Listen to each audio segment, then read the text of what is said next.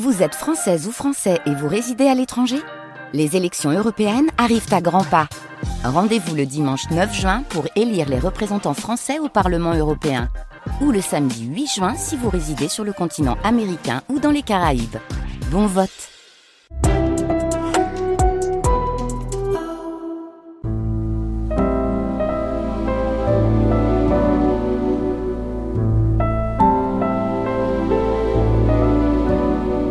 de France Culture. Jusqu'à 6 heures du matin.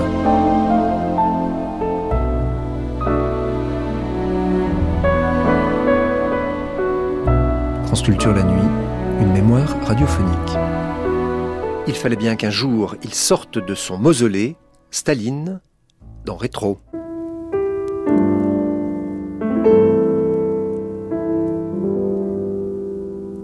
Rétro? Rétro.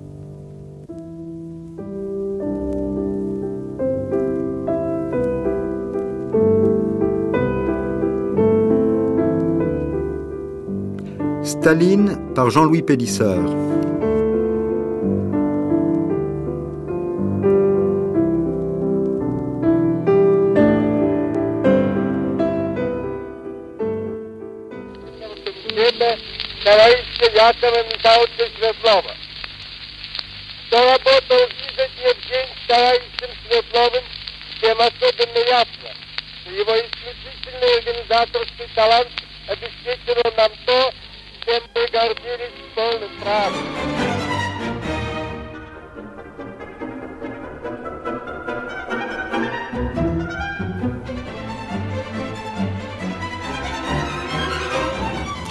La voix sobre que nous venons d'entendre était celle d'un personnage qui vécut dans un cercle de terreur et d'adulation. Il s'appelait Joseph Vissarionovitch Dugachvili et il est passé à l'histoire sous le nom de Staline. Nous lui consacrons ce rétro car il nous a semblé qu'à un moment où un nouveau régime se cherche dans ce qui fut l'Union soviétique, il n'était pas mauvais d'évoquer celui qui, sous l'Ancien Régime, incarna pendant quelques dizaines d'années le génie de l'histoire et le garant de l'espérance aux yeux de millions d'hommes. On a tendance à oublier que derrière ces nuages d'encens, il y avait un homme comme les autres que d'autres hommes ont pu rencontrer. Nous allons écouter quelques témoignages de ces rencontres. On notera que ces témoins n'arrivent même pas à s'accorder sur la taille de Staline. C'est comme si la présence du héros tétanisait leur jugement et les privait de ce minimum d'apathie, condition nécessaire de l'objectivité.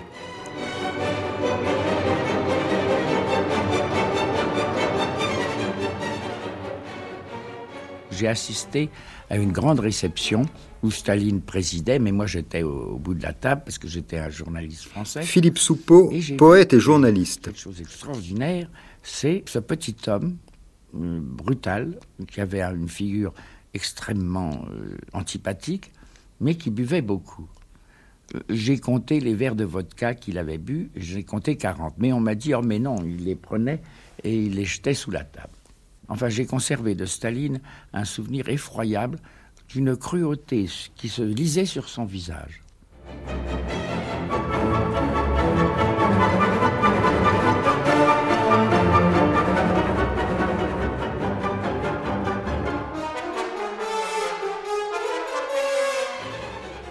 Il avait l'air d'un adjudant de gendarmerie bienveillant. Alors, euh, André Malraux, homme de lettres et ministre.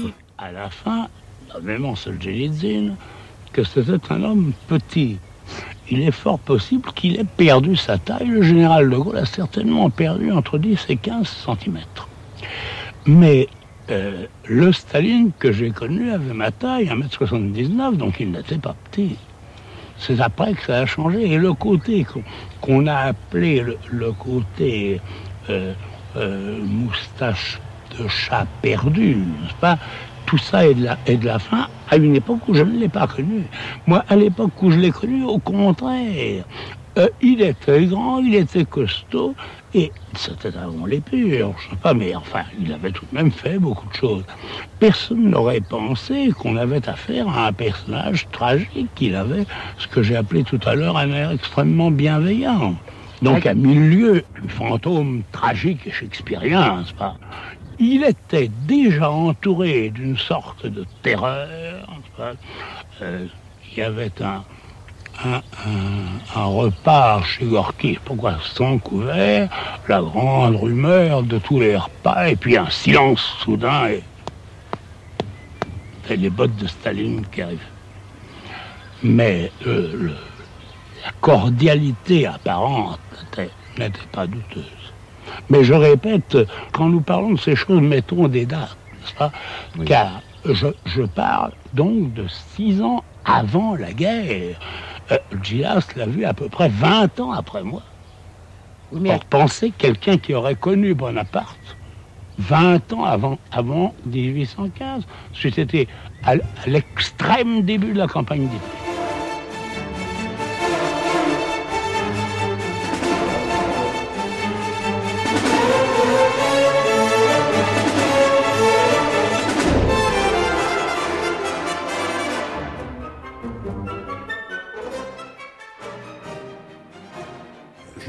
Exactement à la distance où nous sommes. Oui, oui. Bon, cela dit, je ne peux pas dire que je l'ai saisi, que je l'ai compris. Hein Il y avait évidemment... Jean Catala, journaliste et interprète. Et au cours de cette soirée, la seule où j'ai été près de lui, qui est la nuit du 9 au 10 décembre 1944, j'ai vu tout de même plusieurs figures absolument contradictoires. J'ai vu le comédien, j'ai vu le tyran qui joue la comédie du tyran, sûr que les étrangers n'y comprendront rien. J'ai vu aussi un homme qui disait des choses très sensées. Et j'ai même vu un homme qui aurait pu faire pitié parce qu'on sentait que, entouré d'esclaves, il y avait une terrible solitude dans cet homme, et que, arrivé au sommet, il savait qu'il ne pouvait pas aller plus loin, parce que plus loin, il n'y a que la mort.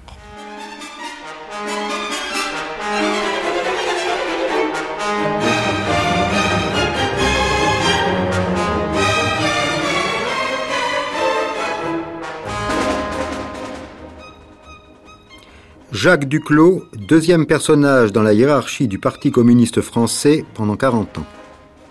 C'est Staline que j'ai connu le premier, puisque c'est en 1928 que je l'ai rencontré pour la première fois. Alors c'était un homme euh, très simple d'ailleurs. Et à cette période-là, il était loin d'avoir le prestige qu'il a eu ultérieurement.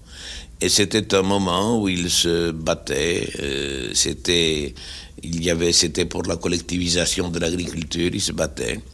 Et ma foi, je me rappelle avoir assisté à une, euh, un petit compte rendu, une, des explications qu'il nous donnait sur la situation en Russie.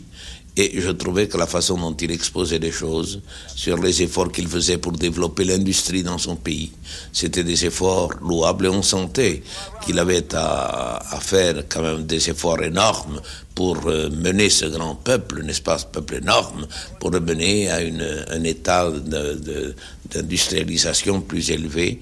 Et il avait à vaincre beaucoup de préjugés, beaucoup de difficultés. Ça, c'est clair. Je l'ai, je l'ai revu plusieurs fois ensuite, mais je l'ai euh, revu en 1951 lorsque Maurice Torres avait été malade. J'étais allé voir Maurice Torres là-bas en Union soviétique. Alors là, j'avais eu une longue conversation avec Staline. Il m'avait invité à déjeuner dans sa dacha. Et là, il y avait dans sa dacha, il y avait les principaux dirigeants du parti. Il y avait Khrushchev, il y avait, il y avait Beria aussi, qui à mon avis a été le mauvais génie dans toute cette affaire-là. Il y avait Voroshilov, il y avait Shvernik, il y avait Molotov, il y avait enfin tous les dirigeants euh, essentiels de, de l'Union soviétique. Et là, on a parlé de beaucoup de choses. On a parlé de la situation en France, il a parlé de la situation en Union soviétique.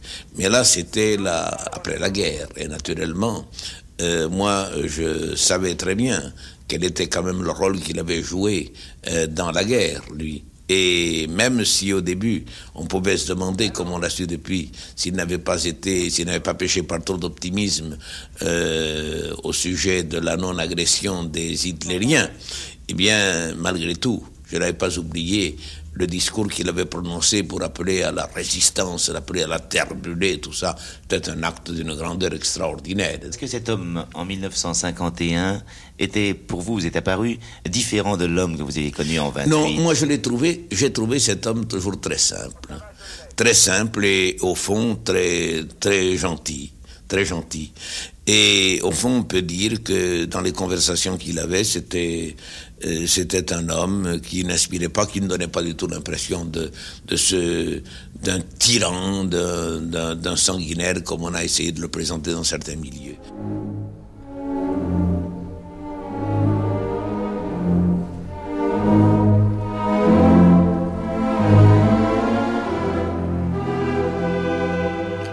Staline est mort le 5 mars 1953. Louis Jox était alors ambassadeur à Moscou. La ville était atterrée, silencieuse, et les gens pleuraient. Alors je suis parti en voiture et je suis allé dans, les environs de Moscou, dans ces petits villages un peu perdus, où d'ailleurs on avait plus ou moins le droit d'aller se promener. Je suis entré dans les isbas et j'ai vu vraiment vu ce qu'était euh, ce coup qui frappait un peuple. Je me souviens de, de par exemple, où euh, le portrait de Staline était là, à la place où autrefois se, trouvaient les, saintes images, les icônes. Il y avait là quelque chose, à la fois naturellement pour tout croyant d'un peu choquant, mais qui cherche à comprendre. Il y avait une espèce de symbole qui était éclatant.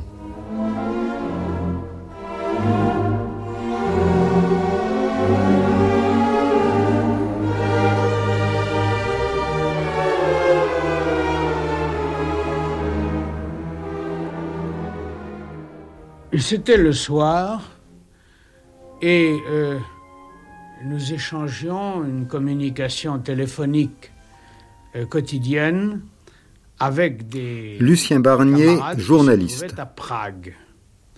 Et l'un d'entre eux nous avait indiqué qu'à Moscou, le bruit courait que Staline venait de mourir. Pour nous, il ne faisait pas de doute que cette information était exacte. Alors ce que nous avons ressenti, ce que personnellement j'ai ressenti, lorsque j'ai adhéré aux jeunesses communistes, j'étais très jeune, j'avais 17 ans, et après, euh, au fil des années, euh, j'avais converti cette adhésion de jeunes communistes en adhésion au Parti communiste. Et Staline représentait incontestablement pour moi un homme que j'aimais. Je l'aimais pourquoi? Ben, Parce que il était l'homme qui dirigeait le combat auquel j'avais adhéré de toute mon âme. Et puis, euh, j'appartiens à une génération euh, qui compte une multitude d'orphelins, c'est la génération de la guerre de 1914. Incontestablement, euh, Staline avait une taille de père, un visage de père, et peut-être, alors là, des Freudiens expliqueraient ça mieux que je peux le faire, même avec du recul. J'aimais Staline, vraiment. Et voyez-vous, il y a euh, une phrase de Staline qu'il a prononcée euh, sur le cercueil de Lénine et qui était enseignée à tout communiste. C'est une phrase très simple qui dit tout simplement Nous sommes, nous communistes, des gens d'une étoffe à part.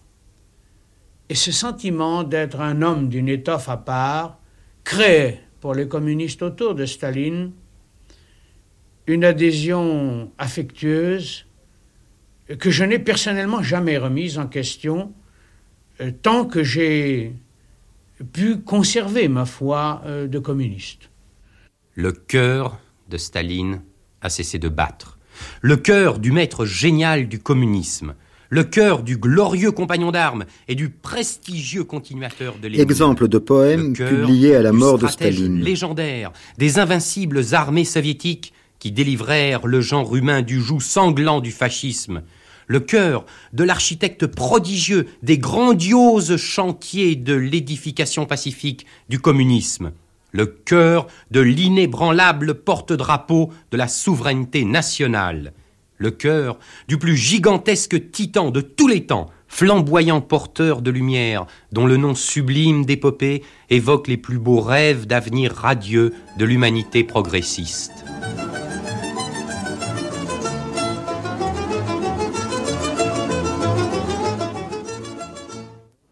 Staline a vécu sous l'invocation de l'histoire et mort, l'histoire ne l'a pas lâché. Déjà trois ans après son décès, Khrouchtchev révélait pique-pendre sur le grand homme, et cinq ans plus tard, on l'arrachait à sa dernière demeure dans le mausolée de Lénine. Ce transfert du corps de Staline hors du mausolée s'accompagne depuis quelques jours d'une série de mesures destinées à réduire encore davantage l'auréole de celui qui, pendant des années, avait acquis en URSS une situation comparable à la déification pure et simple. On a donc commencé par enlever discrètement quelques portraits de lui qui subsistaient encore, notamment dans les grands hôtels de Moscou. Puis, la même opération a été réalisée dans la grande salle du télégraphe central. Là, on l'a remplacé par un portrait de M. Khrouchtchev. On se demande donc aujourd'hui à Moscou jusqu'où ira cette opération de nettoyage du nom de Staline. Car en Union soviétique, de nombreuses villes, collectivités agricoles, cantons, rues et même des montagnes portent le nom du dictateur défunt. Ici Serge Mazankin qui vous a parlé de Moscou.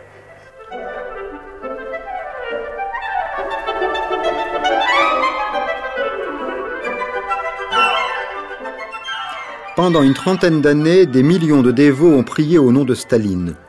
Notre Père qui êtes au Kremlin et la suite. Ces zélotes s'appelaient les Staliniens.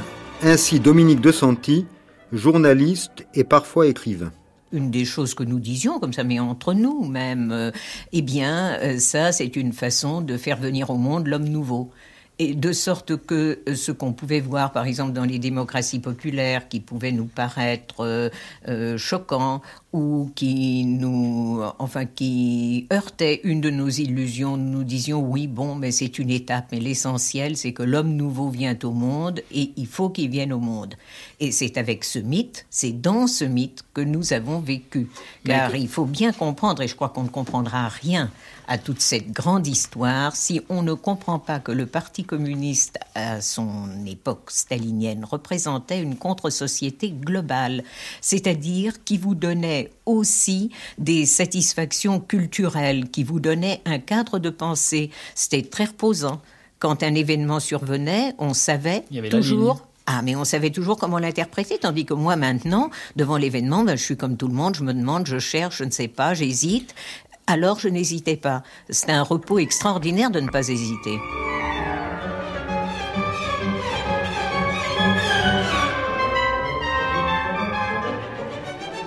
Jeannette Vermersch, femme de Maurice Thorez, premier secrétaire du Parti communiste français, qui s'honorait du titre de premier stalinien de France.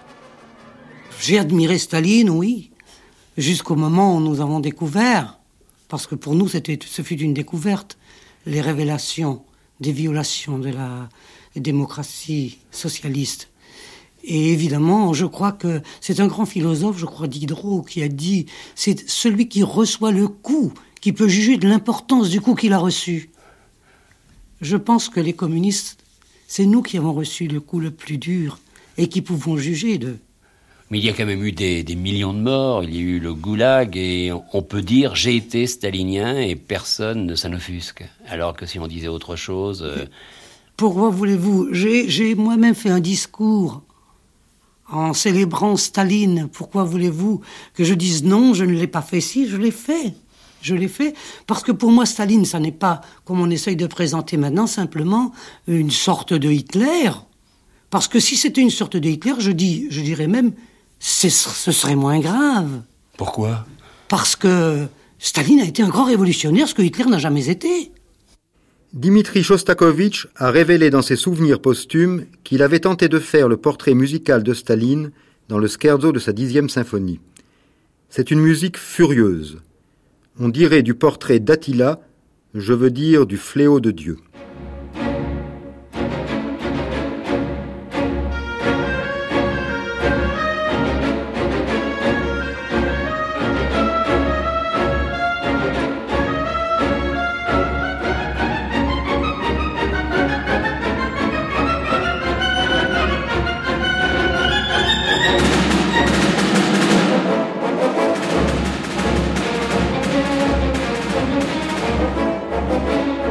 Rétro, Staline par Jean-Louis Pélissard, réalisation André Mathieu, première diffusion sur France Culture le 25 novembre 1990. Vous pourrez réécouter cette émission en ligne durant 1000 jours ou la télécharger durant un an sur le site franceculture.fr, rubrique Les Nuits de France Culture.